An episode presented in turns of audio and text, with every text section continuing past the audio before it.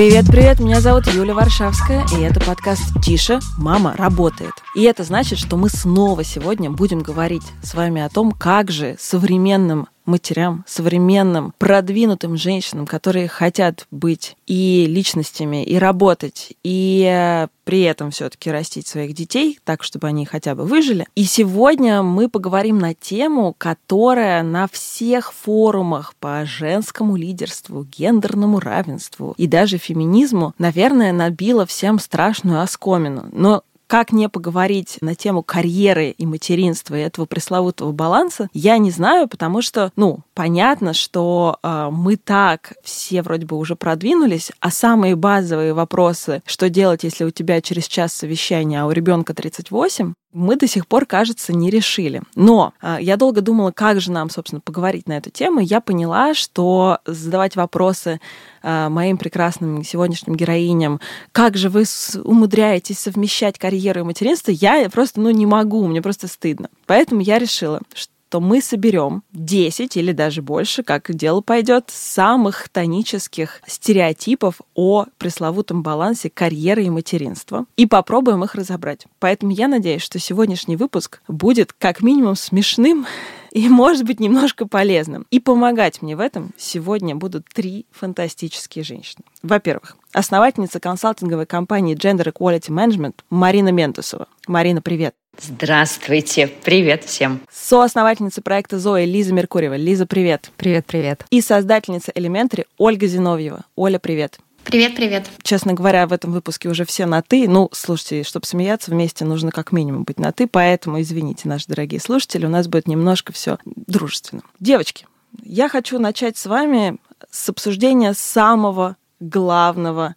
наверное, стереотипа, который все время звучит на форумах женского лидерства, что баланс между карьерой и материнством в принципе существует. Что вы по этому поводу думаете? Лиза, можно я начну с тебя? Давай. А, что считать балансом? Понимаешь? Вот, это хороший вопрос. Вот, это надо начать с этого, мне кажется, потому что баланс в таком идиллическом, идеалистическом э, понимании его нет. Давайте будем честны, ну нет его. Ты можешь найти какую-то форму, которая тебе подойдет, и принять на себя ответственность, что да, жизнь не идеальна, но мне подходит вот так не слушать какие-то, я не знаю, советы, оценки, вот это вот все. И, собственно, это единственный баланс, который может быть. Вот сейчас, в эту секунду, я балансирую вот в такой вот позе зю. Все. А в следующий момент у тебя обязательно все полетит, все погорит. Э, мне кажется, это просто неизбежно. Но вот если ты можешь вот этот вот на секунду баланс поймать, от него запитаться, уже круто.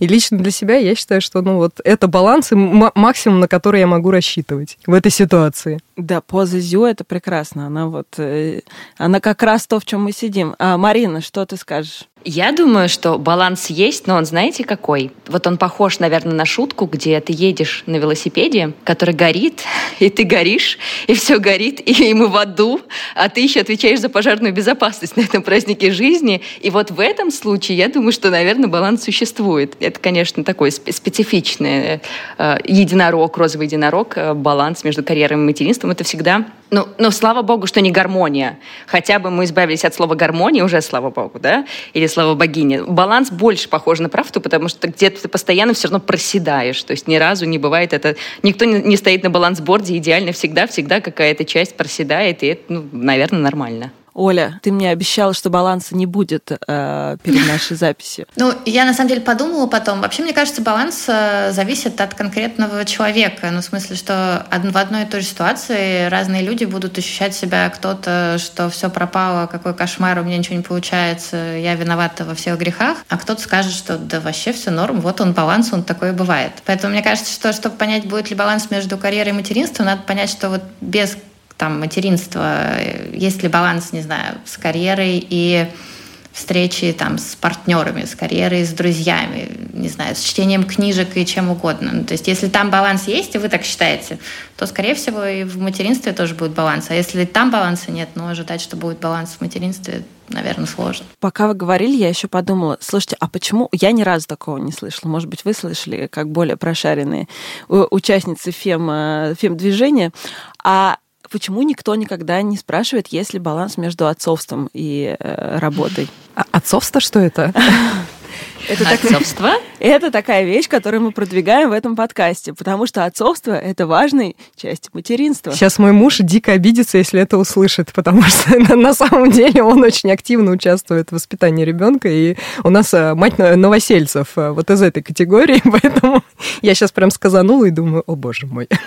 Интересно, а в интервью у мужчин часто спрашивают вообще, вот, вот в каждом почти интервью с женщинами спрашивают, как же вам удается совмещать карьеру и материнство? У мужчин когда-нибудь спрашивают, как вам вообще удается совмещать? Или сразу просто априори мы не верим да, в то, что мужчина может вовлекаться в родительство? Ну, не знаю. Я, я так, таких вопросов не читала. Ну, есть мужчины, которые в одиночку воспитывают своих детей, и я думаю, что они испытывают все те же самые трудности, но когда мой друг однажды, который воспитывает двух мальчиков один, а, написал об этом пост, и на него обрушились просто потоки, под, ну, с одной стороны, потоки восторга, потому что все женщины, мне кажется, просто в этот момент выстроились с борщом к нему в очередь э, перед домом, были готовы воспитывать его, его детей.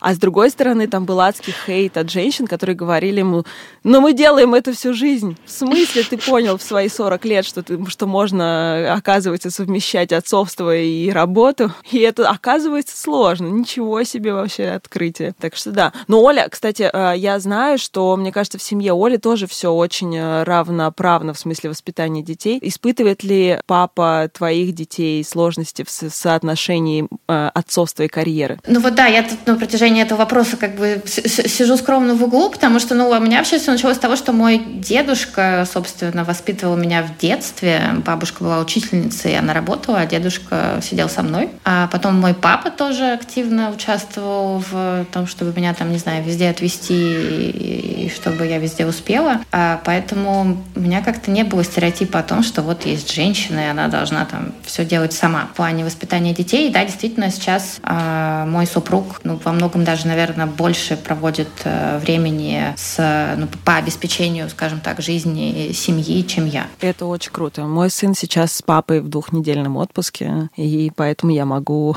записывать этот подкаст. Работать спокойно. Работать спокойно, да, да, да. Да, это смешно, потому что на всю эту неделю я э, думаю, вот, я уйду сейчас в отрыв. В общем, в итоге у меня круглосуточная работа, потому что наконец-то можно спокойно поработать. Не надо бежать за ребенком в лагерь или еще куда-то.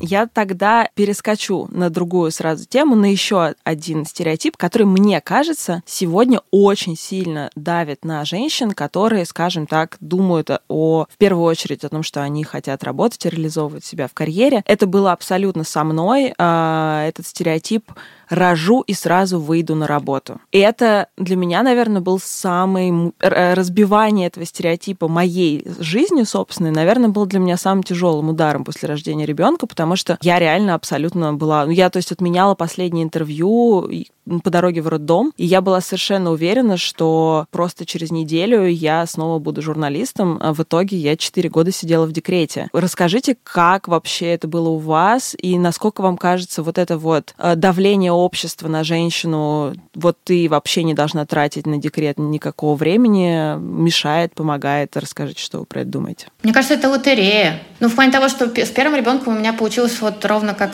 как, у, тебя, как у тебя не получилось с э, тем, что я из роддома ездила на первую встречу, то есть я еще лежала в роддоме, и я уже ездила на встречу. И, собственно, ну, у меня не было декрета вообще. Но я не могу сказать, что это было какое-то давление общества. Мне кажется, наоборот, давление общества, оно про то, что вот ты родила ребенка, сиди дома, что ты вообще делаешь, какой ужас. А, а со вторым получилось ну, немножко по-другому, потому что ну, у меня просто было неожиданное кесарево, которое наложилось на неожиданный бронхит. И, в общем, честно говоря, месяц я просто ну, физически плохо мне был э, месяц. И, соответственно, вот месяц я была офлайн. Но, опять же, был действительно не вопрос там давления или недавления, а скорее вопрос э, ну, потребностей, в моем случае, бизнеса и понимания, насколько я могу уйти. Этот стереотип, скажем так, меня не, меня не тревожил, но мне кажется, что у всех должно быть как бы право на свое решение, а лотерея в том плане, что просто роды могут развернуться очень по-разному. Лиза. У меня декрет был такой тоже очень условный, но это было связано, наверное, немножко с другим, потому что а, я очень боялась э, потери себя. Угу. А, и поэтому я такая, да, конечно, я ни на секунду, вообще моя жизнь не поменяется ни на секунду. Да я сейчас а, рожу и сразу займусь всеми своими делами, продолжу учить китайский, займусь своими проектами. В общем, все моментом поставила там занятия на следующую неделю после родов.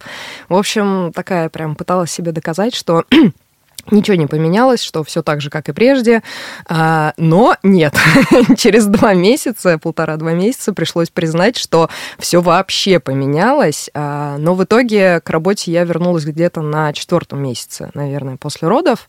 А, и мы с Алиной Гигам вот как раз и запустили проект, но это было связано именно с тем, что в материнстве мне было сложно, тяжело, это не совсем моя история, и поэтому я прям на работу бежала, чтобы отдыхать. Вот. А, но вот этот стереотип, что принципе, тебе нужно выбрать один из двух путей, он, на мой взгляд, очень сильно давлеет. Либо нужно бежать на работу, одни говорят, что плохо сидеть, другие говорят, что плохо не сидеть. Вот, в этом смысле, да, очень сильно давлеет, что ты должна выбрать один из путей, только бы не потерять себя. На самом деле это, конечно, не так. Да? Ты, ты не теряешь себя, ты находишь там другую себя и идешь куда-то дальше. Да, мне кажется, особенно с первым ребенком э, это сильный такой шок, потому что ты так Опля, я проснулась э, с новым человеком в кровати, этот человек я. А, Марина, что ты скажешь по поводу «рожу и выйду на работу»? Я, наверное, продолжу тезис Лизы, потому что вот какой бы ты путь ни выбрала, тебе все равно из-за него прилетит по голове. Потому что если... Вот это... Я недавно в Твиттере как раз перед, нашей, э, перед нашим разговором спросила, говорю, девочки дорогие, расскажите, пожалуйста, э, вообще с какими стереотипами вы сталкивались, вот выходя на работу, пришли там 20 девочек, сказали, сказали вот с такими стереотипами, пять мужчин, которые сказали, что стереотипов никаких нет, как обычно, да, но все девочки говорили о том, что э, абсолютно разные истории, то есть в какую сторону не посмотри, тебе обязательно за это прилетит от общества. Если ты там захотела подольше посидеть с ребенком, у вас там какая-то связь, супер, ты в этом реализовываешься, тебе прилетит за то, что ты кукушка, вообще отупеешь и вот это вот все. Если ты хочешь сразу выходить на работу, то ты вообще тоже мать кукушка, но просто бросила своего ребенка, ты в любом случае кукушка, и в любом случае тебе тебе прилетит по голове. Я мечтала быть как раз вот одной из тех, кто со стратегической сессии сразу поедет в роддом, а в итоге просто всю беременность провалялась с ужасным токсикозом просто. Счастье материнства настигло меня прям по полной. И я в итоге не смогла там полноценно работать даже в беременности, не то, что там после, после родов. И это, конечно, для меня было шоком, потому что я лежала под капельницами с ноутбуком и просто проклинала весь мир. И у меня все, все беременские почти фотосессии были с ноутбуком, и под капельницей. Так что это, конечно, такой очень, очень индивидуально, правда, и, наверное, это вот в любом случае ожидания общества от матери настолько завышены, что им ну, изначально невозможно соответствовать. В любом случае тебе прилетит, поэтому тут, наверное, продуктивнее выработать какое-то собственное отношение к материнству и вот ему соответствовать и стараться просто никого не слушать.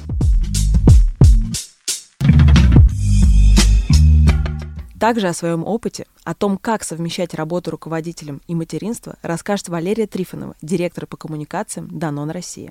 Я мама двоих детей, моей старшей дочери 14 лет, сыну 6 лет, плюс я руководитель э, в достаточно большой компании. В декретах я никогда не была, буквально пару месяцев э, на больничном. При этом мне удавалось сохранять грудное вскармливание с двумя моими детьми до двух лет – и я считаю и верю в то, что совмещать материнство и работу, работу руководителя или не руководителя, это вполне реально. Важно задать себе вопрос, что вы хотите, в чем вы счастливы. Если вы счастливы в самореализации на работе, если вы счастливы в самореализации, будучи руководителем, то будьте им. Если вы счастливы э, быть дома со своим ребенком, ну, значит, вы выбираете этот путь, и он тоже будет правильным. Не нужно стараться быть образцовой матерью. Важно быть счастливой матерью. Тогда будет счастлив ваш ребенок, и более того, он будет здоров. Я стараюсь максимально, насколько это возможно, э, делать то, что мне приносит удовольствие. Прислушиваться к себе, быть в ресурсе. Не хочу гулять сейчас с ребенком. Я не гуляю с ребенком, да, я пытаюсь занять его чем-то другим. Если я могу отдать на аутсорс то, что я то, что мне не приносит удовольствия, Я с удовольствием это отдаю, а, привлекая а, других членов семьи, либо привлекая каких-то сторонних людей сделать какую-то работу по дому. Ребенок не должен быть идеальным, соответствовать каким-либо нормам, шаблонам, тому, что написано в умных книжках. Ребенок уникальный, он уникальный для вас, уникальный для этого мира. Итак, если просуммировать, какие бы советы я дала бы мамам, будучи работающей мамой, Первое. Ваш ресурс, ресурс и ваша удовлетворенность собой – это залог счастья и здоровья вашего ребенка. Второй момент. Дети должны знать, чем занимается мама. Мама – это такой предмет гордости для ребенка. А, не знаю, мои дети безумно гордятся мною и иногда даже восхищаются – Мама работает, это вызывает уважение. Расскажите, что делает мама, чем она занимается. В семье должны быть ритуалы. Например, в нашей семье папа всегда купает младшего ребенка, я читаю ему перед сном. У нас совместные ужины на выходных, совместные завтраки, совместные обеды. Очень важно качественно проводить время с ребенком. Его не должно быть много этого времени. Э, если вы не успеваете что-то, не делайте это. Важно качественное время. Уделить внимание, пообнимать, поцеловать, э, потискать, поговорить, э, поговорить по душам, куда-то сходить вместе. Да? Это может быть, вот если со старшим ребенком, это может быть не часто, это может быть там раз в неделю или раз в месяц, но это время должно проводиться действительно качественно. На мой взгляд, очень важно соблюдать баланс. Баланс в здоровом образе жизни, баланс в правильном питании, баланс в занятиях спортом.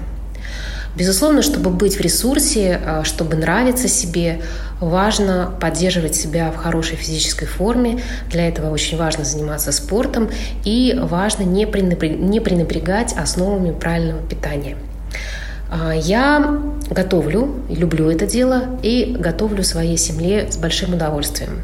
Стараюсь использовать хорошие продукты, а, правильные здоровые рецепты. И моя семья с удовольствием ест то, что приготовлено моими руками. Но мы делаем это без фанатизма. Если хочется, ну, например, картошки фри, либо съесть пиццу, мы идем и едим картошку фри, либо пиццу. И это нормально. Почему? Потому что ограничения и запреты порождают большие соблазны. Если открыть э, холодильник у меня дома, то в нем всегда будут э, фрукты в доступности, различного рода овощи и большое изобилие разных молочных продуктов. Мои дети, моя семья, мы очень любим молочные продукты и очень много их потребляем. Ну, не зря же я столько лет работаю в молочной компании. Я понимаю прекрасно, что когда ребенок идет в школу либо в детский сад, э, очень сложно проконтролировать, чтобы он питался там правильно. Но мы играем в такую игру, например, с сыном. С утра я прошу его обязательно в садике съесть что-нибудь, ну, очень-очень полезное. И вечером мы с ним разговариваем, а что полезного он съел, почему он считает, что это было полезно, либо не полезно. Вроде как бы используя для организма и в то же время развивающее занятие. Если же за день он не съел ничего полезного, ну, мир от этого не рухнет. Накормлю этим полезным его дома. Когда он был маленьким, он э, плохо ел фрукты. И я выкладывала ему на тарелочки э, фрукты в виде кошечки, собачки, различных птичек, птичек, цветочков и давала ему в виде десерта. Таким образом мы научились есть фрукты и сейчас их едим с удовольствием. То есть через игру, игру через общение, через личный пример мы в семье прививаем вот такие вот правильные полезные привычки. И в заключение я рекомендую всем родителям, которые хотят узнать больше о правильном питании, о том, как же сформировать здоровые привычки э, у детей, подписаться на соцсети проекта «Здоровое питание от А до Я». Э, группы соцсетей есть ВКонтакте и в Одноклассниках. «Здоровое питание от А до Я». очень было бы круто, если бы рождение ребенка женщине представляли не как э, случившееся событие, а как процесс. Потому что я помню, что вот больше всего меня угнетало в этот момент, что вот оно что-то случилось, все перевернуло, и это необратимо. Но потом с годами, выйдя из пострадовой депрессии, там, разобравшись с психотерапевтом, я не знаю, как-то придя в себя физически, и когда ребенок растет, ты понимаешь, что на самом деле это все настолько быстрый процесс, и у тебя настолько быстро будет с этим ребенком а, в рамках там, твоей жизненной системы другая жизнь. А когда это только происходит, ну вот, в твоей жизни случилось великое событие, ты стала матерью. Ну, расскажите, что это процесс. Ребенок ребенок будет, и ты будешь с ним меняться, и все будет меняться, и, ну, не знаю, там, я помню, что вот это чувство, что моя карьера закончилась. Да, жизнь закончилась. Жизнь закончилась, карьера закончилась, а при этом, вот, например, у человека, который с тобой рядом по квартире ходит, кажется, жизнь не закончилась. Он как бы продолжает ходить по квартире, и он даже не понимает, какое бедствие вообще произошло. Он радостный, о, ребенок. Вот, и это, конечно, все хочется, конечно, чтобы вообще были какие-то курсы для только что родивших женщин. Знаете, есть курсы пренатальные, где тебя учат там дышать, вот все такое. Неплохо бы, чтобы нас учили дышать и после родов. Слушай, я согласна, что вообще нет э, понимания, что будет происходить после. Настолько пристальное внимание к самим родам, и ты к ним действительно готовишься очень активно. Настолько же полное отсутствие внимания к тому, что происходит после. А, у меня было именно так, что роды прошли очень легко, очень весело, очень круто, и прям вспоминаю как праздник. Но вот то, что произошло после, вот это просто черная дыра, в которую ты сваливаешься, и действительно первый год ты постоянно у тебя ощущение, что так будет вечно, всегда. Ну, да. И никто тебе не рассказывает, что так всегда не будет. Да, там тяжело, но скоро станет легче, а потом там где-то к году забрежет что-то похожее на жизнь. Девочки, скоро будет легче, не волнуйтесь. Им будет 18, и они уйдут наконец-то из дома. Хорошо, давай. Вообще, мне кажется, у всех, у всех очень разный опыт, потому что для меня, например, наоборот, о, о, все, ну, то есть у меня было два раза роды, и два раза это был ну, во-первых, я к ним, конечно, не готовилась и, честно говоря, не знала вообще, как это работает, потому что я думала, что организм, он должен знать, потому что, ну, вроде много миллионов лет эволюции. Но каждый раз это был какой-то очень сложный опыт, э, очень болезненный, там, страшный местами, там, на грани вообще, не знаю, жизни и смерти. Вот. Но потом оно как-то быстро, наоборот, возвращалось э, в норму. Просто это я к тому, что, мне кажется, нет каких-то универсальных э, рецептов. У всех, э, всех бьет с какой-то своей стороны, поэтому, возможно, основная идея, что действительно не нужно ни ну, не то, что не нужно никого слушать, а всех слушать хорошо и прекрасно, но просто для себя какую-то свою формулу выводить. Да, это, это прям совершенно точно. Ну, давайте разберем обратный стереотип, который, конечно, меня триггерит тоже очень сильно. А зачем родившей женщине вообще работать и получать зарплату? Ведь теперь ее э, и ребенка должен обеспечивать муж.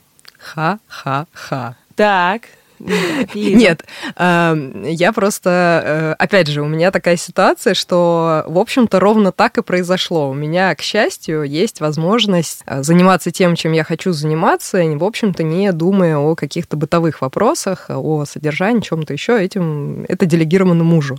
Вот, но я понимаю, что это на самом деле редкое стечение обстоятельств и очень счастливое, что это мне действительно очень повезло. А, раз и два, так может быть не всегда. Это я тоже прекрасно понимаю. И э, вот эта история про то, что, ну, что, сиди, тебя там муж содержит, и все прекрасно, она очень для меня сомнительная, потому что в любой момент все может поменяться. Мы прекрасно это знаем, вообще все может поменяться. И, в общем-то, надо быть готовой ко всему абсолютно точно. И когда ты выпадаешь из жизни и концентрируешься на чем-то одном, для меня это, ну, сразу включается там страх, который еще заложен голодным детством, 90-ми и вот этим вот всем. И я просто не могу, меня начинает потряхивать по поколачивать, мне сразу становится очень плохо, потому что я думаю, а что будет, если? Собственно, с этим, мне кажется, нужно бороться однозначно, потому что очень мало говорим о том, как важно женщине быть финансово независимой а, для того, чтобы быть как раз устойчивой в этой жизни, вот как, как ко всем тем передрягам, которые 100% будут, однозначно будут у всех в какой-то мере. Вот, и поэтому это прям, мне кажется, очень пагубный стереотип, э, с ним надо бороться на 100%, э, и вообще я категорически за независимость, в первую очередь финансовую независимость женщин женщин. Потому что как только ты э, финансово независима, ты можешь себе позволить и все остальное. Это правда. Марина, мы все прекрасно знаем статистику по корреляции э, финансовой зависимости женщины с детьми от домашнего насилия. Я думаю, ты ее, может быть, даже и озвучишь примерно, и заодно скажешь, что ты думаешь по этому поводу. Ну, из-за того, что нет в России э, хороших исследований, в принципе, по женщинам и по зависимости, и по домашнему насилию, их просто очень сложно проводить в полях, потому что у нас даже МВД не дает очень хорошие цифры. Но у нас есть другая прекрасная цифра, 152 миллиарда рублей задолженности по алиментам, девочки. И на фантиках лавы должно написать, написано быть, я буду платить алименты до конца своей жизни, а не вот это вот все. Я бы тогда поверила. Э, и у нас, ну, как бы каждый второй брак заканчивается разводом, и это просто ну, просто статистически это даже хуже, чем русская рулетка. То есть беременность в России хуже, чем русская рулетка. И надо просто сразу понимать, что ну, ни на кого, кроме себя, рассчитывать нельзя. Но у меня еще меня дико травмирует фраза «декретный отпуск», потому что это, ты, когда находишься в этом, в этом вот декретном отпуске, тебе очень обидно за слово «отпуск» тебе кажется, что его просто оклеветали в какой-то момент. Вот, типа, отпуск по отлету кукухи или отпуск по уходу в ванную поплакать, я понимаю, но отпуск по уходу за ребенком мне как-то не очень нравится. Вот, поэтому э, это какой-то промежуток времени. Э, он может быть долгим, если женщине комфортно, но э, в этот момент она всегда должна думать, всегда должен быть план «Б», всегда должна быть какая-то сумма финансовой вот, безопасности, подушка безопасности, которая на всякий случай должна быть, когда мы проводили форум, на 8 марта у нас был прекрасный финансовый блок, на котором внезапно оказалась самая большая дискуссия среди женщин, потому что прекрасная финансистка сказала фразу «Девочки, вы можете быть хоть содержанками, но подушечка безопасности должна быть. Вот вам дают деньги, и вы от нее 30% стандартно откладываете». И все такие «Как? Но если вы живете в семье, у вас там дети». Она говорит «Тем более, девочки, открываем статистику по разводам в России и откладываем 30% от каждого своего дохода для того, чтобы точно точно быть уверенной в, в своей безопасности и в безопасности своего ребенка. Я недавно читала какое-то обсуждение, девушка спрашивала про то, как, э, ну, они такие с мужем осознанные, молодцы, готовятся к появлению ребенка. Она говорит, вот что сделать, там, может быть, к каким-то врачам сходить, ага. еще куда-то. 90% комментариев – накопи денег. Да. Просто накопи денег. Это правда. Оля? Ну, а мне кажется, что я с позиции таких вот людей, э, не знаю, то ли творческих, то ли предпринимательских, э, для меня просто рождение детей стало моментом, когда я впервые в жизни стала думать о деньгах, в плане того, что я очень сильно деприоритизировала собственный э, доход там в бизнесе и всегда условно там могла работать за бесплатно, если это нужно было для, для бизнеса. А вот когда родились дети, я такая подумала, ой, подождите, Же надо как-то вообще им все обеспечивать. И для меня это, наоборот, стало моментом, когда я стала зарабатывать. Ну, в смысле, по крайней мере, платить себе какие-то деньги, которые там можно, с которыми можно, можно жить. Вот, поэтому, не знаю, мне кажется, можно по-разному использовать момент рождения. Вот в каких-то моментах, наоборот, очнуться и поднять э, деньги в приоритете в своих жизненных ориентирах. Да, я хочу сказать, что, например, в моей жизни была ситуация, когда, ну, я понимала, что э, мне нужно уже развестись с папой моего сына, но я не могла это сделать, потому что из-за вот этого очень долгого... Ну, я все эти годы работала, но я не могла нормально зарабатывать деньги, потому что моего сына раз, и я занималась тем, чтобы его вытащить из этого. Вот. И э, то есть я смогла развестись э, только через год после того, как я начала работать. То есть когда моему ребенку было 4, я пошла, вышла на работу, накопила денег, и только после этого, когда ему исполнилось 5, и у меня были уже какие-то накопления, я смогла сделать то, что я хочу сделать. Это как бы вот пример из моей жизни. А, и обстоятельства бывают очень разные, и в разном возрасте мы рожаем детей, и одно дело, там, я не знаю, в 20 лет это сделать, когда ты вряд ли успел что-то сильно накопить, и другое дело в 30. Но в любом случае идея, я называю это базовой финансовой безопасностью. А, мне кажется, что базовая финансовая безопасность э, — это деньги, которые, за которые ты можешь снять квартиру и обеспечивать себя как минимум месяц едой. Вот, вот если это есть, уже хотя бы неплохо. Поэтому, девчонки, workout. Еще даже я не знаю, у меня такой прекрасный список э, наших э, чтобы обсудить, чтобы обсудить. Хорошо, раз уж мы пошли по работе. А работающая мать не может быть в гармонии, потому что ее постоянно преследует чувство вины. А, Марин, давай начнем с тебя. Как с твоим так откуда вины? же оно взялось? Кто же ей, интересно, это чувство вины навязал? Кто? Или, или это тоже матушка природа нас наградила, и счастье материнства, и счастье отлетевшей кукухи. Но будет проще, если ей это чувство вины не, будут, не будет навязывать общество, конечно же. Потому что у нас женщина обязательно вот виновата во всем. Чтобы с ней не происходило, она виновата, чтобы в семье не происходило, она виновата. Если что-то с ребенком происходит, она виновата. То есть у нас, в принципе, я не понимаю, жен, женщина, знаешь, вот как-то пытается пройти лабиринт, но это лабиринт, в котором изначально нет выхода. Она постоянно утыкается головой в какой-то новый стереотип, в то, что она снова кому-то что-то должна, и мы просто в этом мире стоим такие не понимаем вообще, а, а, а что нам теперь делать. Это вот про тот стереотип, про который мы тоже хотели поговорить, да, про то, что вот женщина, которая работает, не может быть счастливых, здоровых детей. И у меня просто вот я читаю это и понимаю, что единственный гарантированный э, способ, что у женщины не будет счастливых детей, если эта женщина сама будет несчастлива. И вот, ну вот это точно про правила маску сначала должны надевать на себя, просто как база, иначе вообще ничего невозможно. Да, это правда. Лиза, что ты думаешь по этому поводу? Мне кажется, каждое наше обсуждение каждого стереотипа должно заканчиваться фразой э, «все на психотерапию», потому что это правда, это ужасное чувство вины. Что бы ты... Ты вообще играешь в игру, в игры, в которые ты заведомо проигравшая. Э, что бы ты ни делала, у тебя в любом случае будет чувство вины, я совершенно согласна. Это, конечно, история, навязанная извне. Рано вышло плохо, поздно вышло плохо, не вышло вообще плохо, ужас, катастрофа. Вот. И э, если с этим не справиться, то вообще твоя жизнь превращается в какой-то ад а, ты начинаешься есть изнутри постоянно, ты слишком мало играешь. Я, например, ну вот ну не могу я играть с детьми, мне не нравится это, мне плохо от этого. И первые где-то месяцев восемь, наверное, я себя прям ела, и если бы не психотерапия, мне кажется, это чувство вины переросло бы вообще во, во что-то большее. Ты не можешь нормально работать, ты не можешь находиться в нормальных а, взаимоотношениях с окружающими. Ну, вот прям однозначно сразу на психотерапию прорабатывать чувство вины, потому что его не должно быть. Ты не виновата, ни в чем не виновата. А кем они, э, собственно, вот вы говорите извне, а кем эти стереотипы нам навязываются? Вот вам прям кто-то подходил и говорил...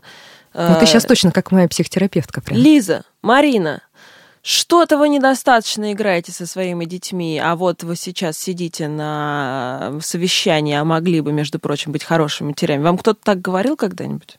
Можно я просто Давай. на этом моменте вспомню Давай. эту чудовищную социальную кампанию в Москве, где с билборда на нас смотрел очаровательный малыш в очках, в руках которого было какое-то вязание, и гигантская надпись «Весь в няню». А, то есть да, это там было они ужасно. буквально тыкают носом в то, что типа мы плохие матери, негодные, эгоистичные, э, слишком много времени проводим на работе, слишком мало со своим ребенком. Э, и там в этой же Ой, а я гениальной думала, это про компании- отца. А, понимаете, ну вот, здравствуйте, да. И в этой же гениальной компании, э, в кавычках, был еще плакат с кошельком, в котором были там фотокарточка ребенка и надпись «Какая карточка важнее?». Какая карточка женщине важнее? Может быть, зарплатная, потому что она за эти деньги будет кормить этого ребенка и не даст ему умереть. Можно, пожалуйста, отвязаться матерей. Но у нас есть фильмы, в которых женщина все успевает, несет на руке ребенка, в другой кружечку Старбакса, женщины в Инстаграм, которые разбивают мне сердце о том, что у них все получается, и в 7 утра она уже совершила революцию, я не знаю, и все, провела 300 конференций, и у нее дети там причесаны. И из-за того, что вот показывается какая-то упрощенная версия, нельзя, в России же вообще нельзя совершать ошибки. У нас, в принципе, нулевая толерантность к ошибкам, и нельзя показывать, что что-то плохо, от тебя же отпишется, отпишется, ты будешь ныть. Поэтому показываем, как все прекрасно. И я недавно просто извинилась перед своими подписчиками, подписчицами, говорю, если вам вдруг показалось, что у меня было легкое материнство, пожалуйста, просто убейте меня, потому что это точно было не так. Ну, прям совсем. Если вдруг вам показалось, что у меня легко прошли роды, я вам в деталях расскажу, как они прошли. Только, пожалуйста, не верьте людям в Инстаграм, которые говорят, что все идеально. Нет, ни у кого, черт побери, не идеально. Это правда. Оля, как у тебя? Идеально или, или Я всё- просто сижу, думаю, почему у меня нет чувства вины по отношению, по крайней мере, к стране с э, детьми. Мне кажется, что мой секрет это просто у меня есть э, супруг, который э, очень он оптимист по жизни, и поэтому, если у меня вдруг начинается какая-то тема того, что ой, ну что-то здесь плохо. И я говорю, да ладно, тебе все нормально, все отлично, что, господи, вот посмотри, там в Африке вообще дети голодают, а там, я не знаю, там вообще не знаю, еще что-то происходит, поэтому ты, в принципе, уже в топ, там, не знаю, один процент вообще того, что может быть с точки зрения там, какого-то общения с детьми. Так что не парься. А, вот. Ну и еще, мне кажется, есть просто статистика американская, которая говорит, что у, работ, у, у детей, у кого мама работала, а, с точки зрения просто перспектив а, в жизни, там, дохода, уровня счастья, ну, шансы выше.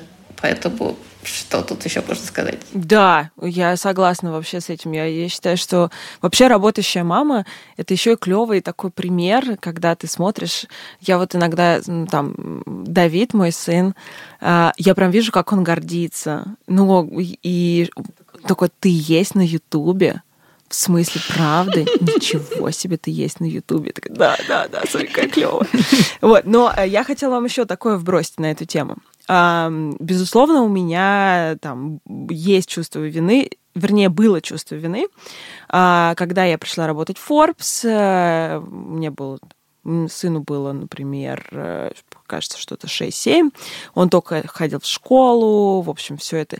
И я действительно, ну, мне нужно было очень много работать для того, чтобы доказать себе, миру и всем остальным, что меня сюда не посадили, значит, просто так, потому что у меня там, значит, какая-то рожица симпатичная, а еще и потому что я могу это делать. И Конечно, наверное, через год э, или полтора меня стало сжирать чувство вины, что я мало провожу времени с сыном, и когда я его провожу, я все время думаю о работе.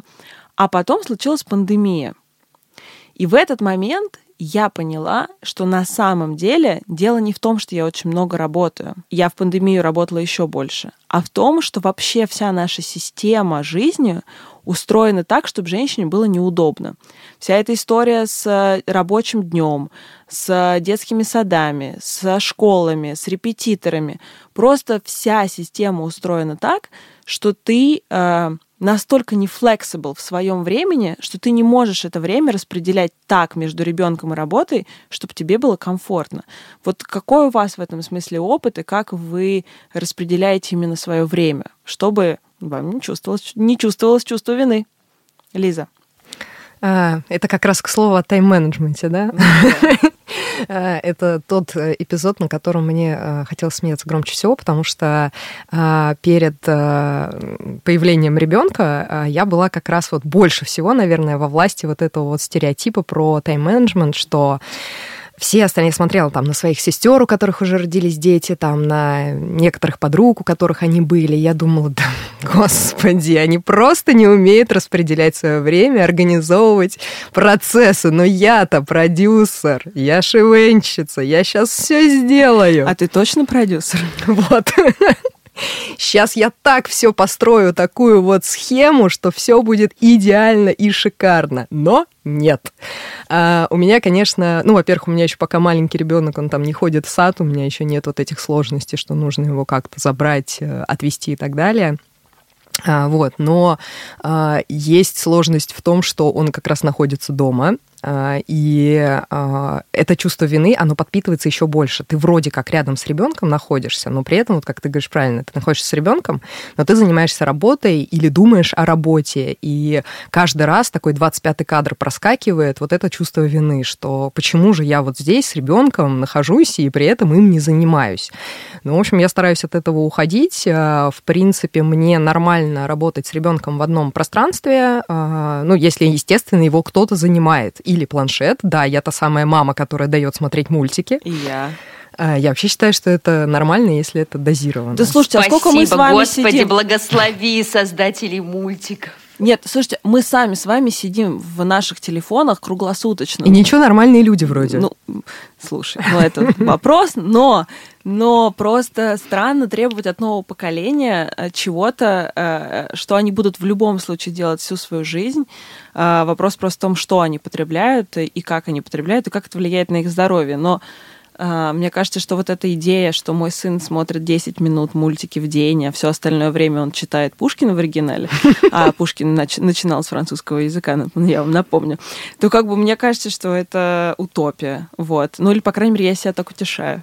Ну вообще, когда, мне кажется, стоит выбор между тем, чтобы ребенок немножко посмотрел мультики и э, психическим здоровьем матери, тут выбор в принципе не стоит. Лучше пусть посмотрит мультики, и у него будет нормальная мама, которая там хотя бы 10 минут отдохнула. Вот, поэтому я могу с ним нормально работать в одном пространстве, если им кто-то занимается. И э, ничего плохого в этом не вижу совершенно. Я для себя точно расставила приоритеты, что сначала э, реализация, которая дает мне в том числе ощущение счастья, потом вот это вот балансирование в позе зю, вот. И когда все вот эти вот детальки более или менее в каком-то там находятся адекватном соотношении друг с другом, тогда все хорошо. И тогда, кстати, чувство вины не возникает. Да, Оля, как совместить бизнес и двоих детей? Да я вот слушаю, возможно, что на самом деле предприниматели счастливые люди, потому что они в какой-то степени сами определяют э, свой график, и в этом плане возможно, что лозунг э, может быть про то, что лучшее, ну не то, что лучшее, а свободное материнство у предпринимателей. Мне кажется, что я то ли как-то легче отношусь к проблемам, то ли, то ли, может быть, их не замечаю, потому что, ну вот я обычно думаю, что ну все норм. Наверное, есть одна тема в России, мне кажется, нужды ребенка, они часто ставятся на первый, э, на первый план в семье. Ну, в моей семье, например, так было, когда была маленькая, что вот если мне что-то было надо, то все как бы там, не знаю, вставали в любые позы, чтобы так э, получилось. А, ну вот, наверное, я для себя решила, что, во-первых, нужно организовать э, логистику так, чтобы, ну, там, для меня и там для мужа и в целом это было несложно, э, вплоть до выбора района, условно, где жить, так, чтобы рядом было все, что нужно. Ну, а те вещи, которые в эту логистику не входят, ну, как бы, окей, ну, наверное, их не будет у моих детей, это не конец света, это норм. То есть, в общем, есть какое-то количество ситуаций, где я не готова ставить э, э, какое-то представление об интересах ребенка на первый план, а скорее ставлю э, туда ну, какой-то общий, общий результат семьи, я бы так сказала. Э, что касается работы, не знаю, я просто тех людей, которые вот я могу работать вообще где угодно, я как бы достала комп или достала телефон, мне все равно, что там вокруг происходит, я, я работаю. Ну и, в принципе, дети понимают, что, ну окей, если мама работает, то работает, что делать. Оля, есть еще, э, я прям конкретно, так как мы все, э, у нас всех по одному ребенку, кроме тебя, а, есть еще знаменитый стереотип о том, что с каждым новым ребенком все проще становится совмещать их э, с работой. Что ты по этому поводу скажешь? Мне прям как-то неудобно, но мне кажется, это правда. Нет, в смысле, это стереотипы могут быть правдой. Мы не, не то, чтобы прям вот все зарубаем. Я думаю, что это правда, потому что как дети, ну вот у моих разница 3-3 года, и когда младшему стало два, э, то произошел какой-то первый сдвиг в их взаимодействии. А когда ему стало, вот, ну, вот сейчас ему буквально недавно стало три, и, ну да, они могут э, вдвоем там что-то там, в общем, что угодно делать. Но другой вопрос, что нужно пожертвовать тем, что, там, не знаю, в общем, все в квартире подлежит э, выбросу или, в общем, реконструкции, давайте так это назовем. Ну и вообще, то есть любая вещь, которая находится в пространстве, ну, можно с ней попрощаться. Но мне кажется, это сильно дешевле, чем пытаться за всеми, за всеми следить. А, плюс, мне кажется, второй ребенок ну, для меня очень сильно поменял восприятие роста детей, потому что я поняла, что ну, вообще они разные. То есть вот на двоих детях я убедилась, когда родился второй, я поняла, что дети, они реально разные. То есть если с Катей, со старшей, я думала, что либо это я что-то делаю там как-то особым образом, поэтому так получается, а, либо все дети такие — когда родился Коля, я поняла, что все дети разные, они так делают, потому что вот они просто такие. Э, с этим можно работать, там это можно там куда-то пытаться двигать, но в целом они как бы независимые люди с уже каким-то чудесным образом, родившиеся с уже какой-то картиной там мира, приоритетами, что им нравится, не нравится. И мне кажется, в этот момент мне тоже стало как-то легче. Ну вот хоть один нормальный стереотип. Каждый по психотерапевту и второму ребенку, да? Да, да, да, да, да, да. И, и нет, и финансовые подушки безопасности. Извините. Так, Марина. Вот, я, я, да. Ой, прости, прости, пожалуйста, можно я вот, мне кажется, Конечно. одна мысль, которая меня вот очень Вот мне кажется, что многие проблемы у меня, по крайней мере, ну, то, такие негативные размышления, они были от преувеличенной роли себя в жизни ребенка. То есть, вот, мне кажется, у матерей есть какая-то вот эта история про то, что вот я ту, значит, за все, там, не знаю, отвечаю, это все на мне, это все вот, это какой-то прям, ну, то есть ты либо бог, либо какой-то вот прям этот крест на тебе. И вот когда родился второй ребенок, я поняла, что вообще говоря, от меня, честно говоря, мало что зависит. Но то, что зависит, ну вот надо постараться чуть-чуть подрулить. Но не надо как бы думать, что я тут сейчас определяю, как у ребенка сложится жизнь. Вообще нет. Ну, по крайней мере, я для себя так поняла. Да, это, ну все. Оля, да. спасибо. Оля, спасибо, да, у нас э, сеанс психотерапии э, про финанс и, и, и финансовые подушки. Марин, что скажешь? Я хотела добавить по поводу того, вот два и больше детей. Мы недавно э, разговаривали с подругой, которая работает в области устойчивого развития, и очень устойчиво разговаривали про то, как нужно чаще просто видеться, потому что дети занимали друг друга, а мы говорили о чем-то велик, о великом. Мы сразу прошли тест Бэктел Уоллес, говорили обо всем, кроме мужчин, естественно, о каких-то великих делах, проектах и подумали, что это вообще классная практика, когда э, при каких-то детских садах такая, она больше даже не супер европейская, она точечно где-то применяется, когда при детских садах организовываются что-то вроде коворкинга, где родители могут работать рядом с детьми, то есть они могут в любой момент к ним там прийти, не прийти, что-то, если что случилось, но в комфортном пространстве работать, разговаривать друг от друга, делиться чем-то. Это так снижает, мне кажется, даже психическую какую-то психологическую нагрузку, то есть ты можешь о кого-то думать, кто примерно с такими же проблемами сталкивается, как и ты, но параллельно можешь работать. Мне безумно понравилась эта концепция, и мы когда разрабатывали практики для э, компаний вот в Gender Equality Management. Мне безумно... Э, мы прям смотрели, кто что внедряет по миру, и вот больше всего восхищения лично у меня вызывали программы поддержки сотрудниц во время беременности, в период сразу после рождения ребенка, и они это очень конкретно называют ресоциализация после рождения ребенка в компанию, э, сотрудницы в компанию. И там, там не списывают женщину со счетов, как только узнают, что она беременна, не пытаются ей сразу найти замену, такие, а, ну все понятно, потеряли на три года, до свидания. Позвоните нам или не звоните нам больше, вы же отупеете, конечно же, это все прям в одно, в одно комбо, булшит комбо. Там методично, планомерно берут тебя за ручку, проводят через ад, не через ад, а через счастье материнства, мы называем это, а, и прям тебя поддерживают, у тебя есть круг женщин, это менторство, материнства из числа сотрудниц и руководительниц компании, у которых уже был опыт материнства. Мне это безумно нравится. Это не стоит почти ничего компании, но дает такую безумную силу поддержки внутри, что ну, лояльность сотрудницы возрастает просто неимоверно, потому что ее не бросили вот в это пекло, ад, одну, сказали, ну выплывешь, поплывем с тобой дальше, ее взяли и на ручках вот так поддержали.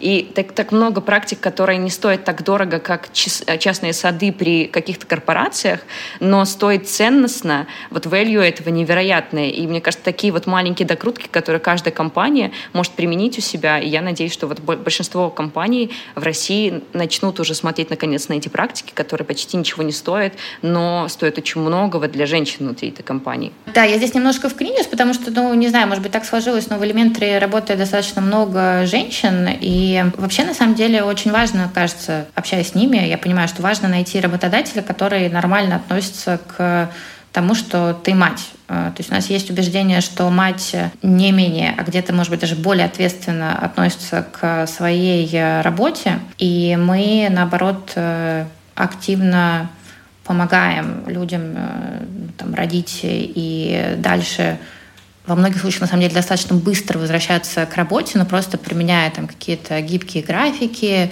э, там разные виды занятости, ну, в общем, что угодно, чтобы совместить идею того, что человек хочет дальше э, реализовываться, с одной стороны, но с другой стороны, да, действительно, жизнь поменялась, у него там теперь есть еще первый ребенок, второй ребенок, третий ребенок, может, уж у кого в какой момент э, жизни.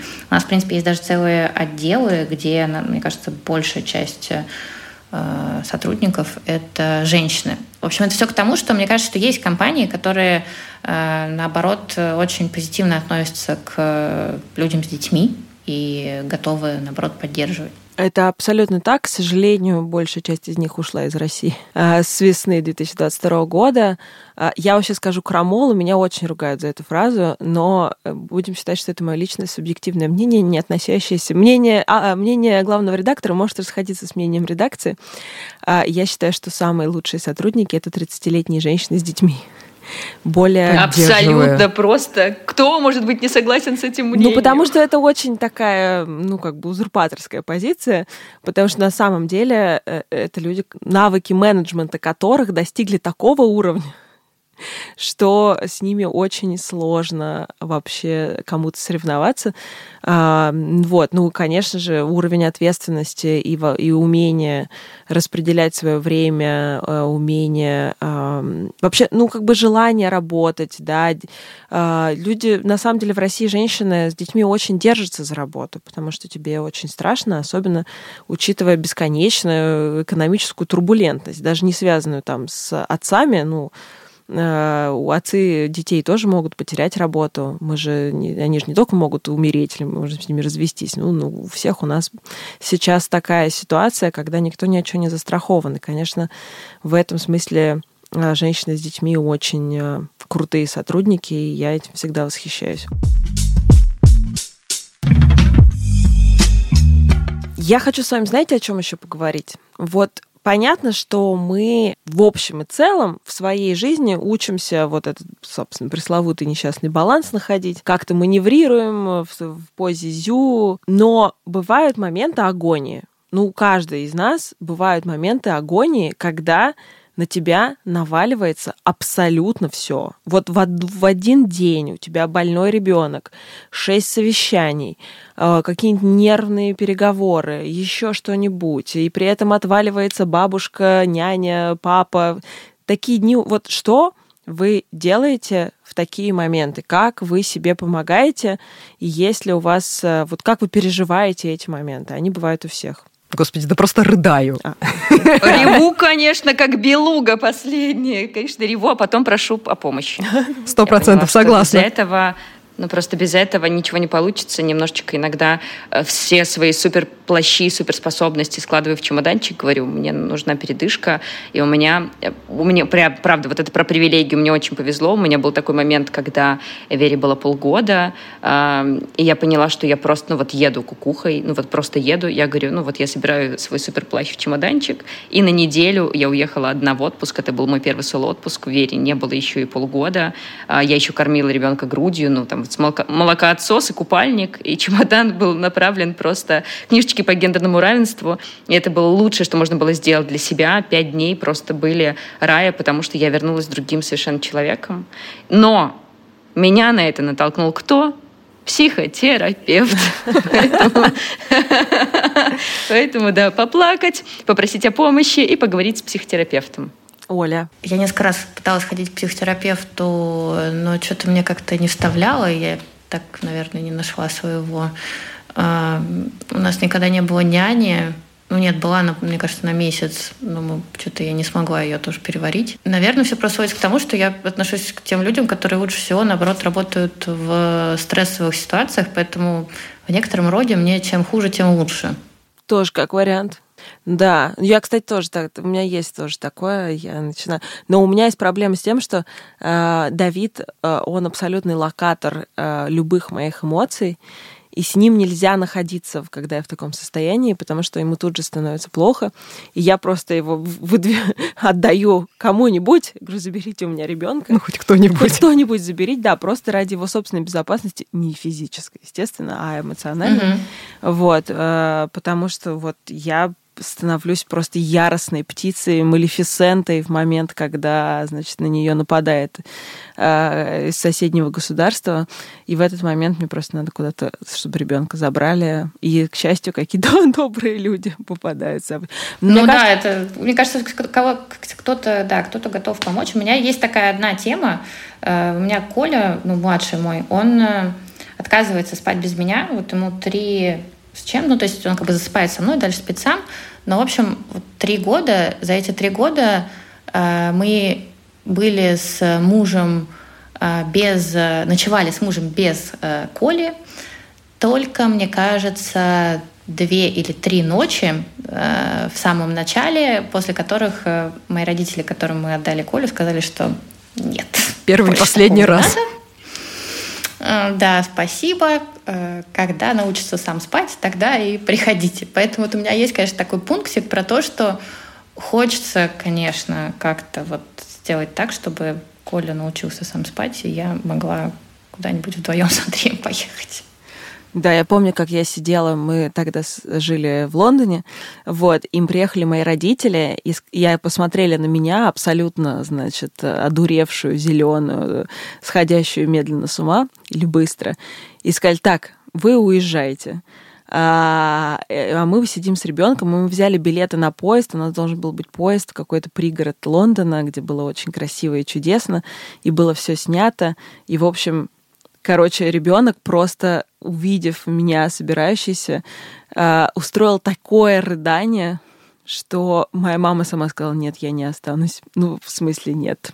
Это, э, и, и просто и этот билет, и все, и, и квартира, и все было сгорело. И я помню это полное вообще ощущение обесточенности и без, без, беспросветности, а прошло потом, господи, ну, несколько месяцев, и ребенок стал прекрасно засыпать с бабушкой, а, и вообще все было нормально, я перестала кормить.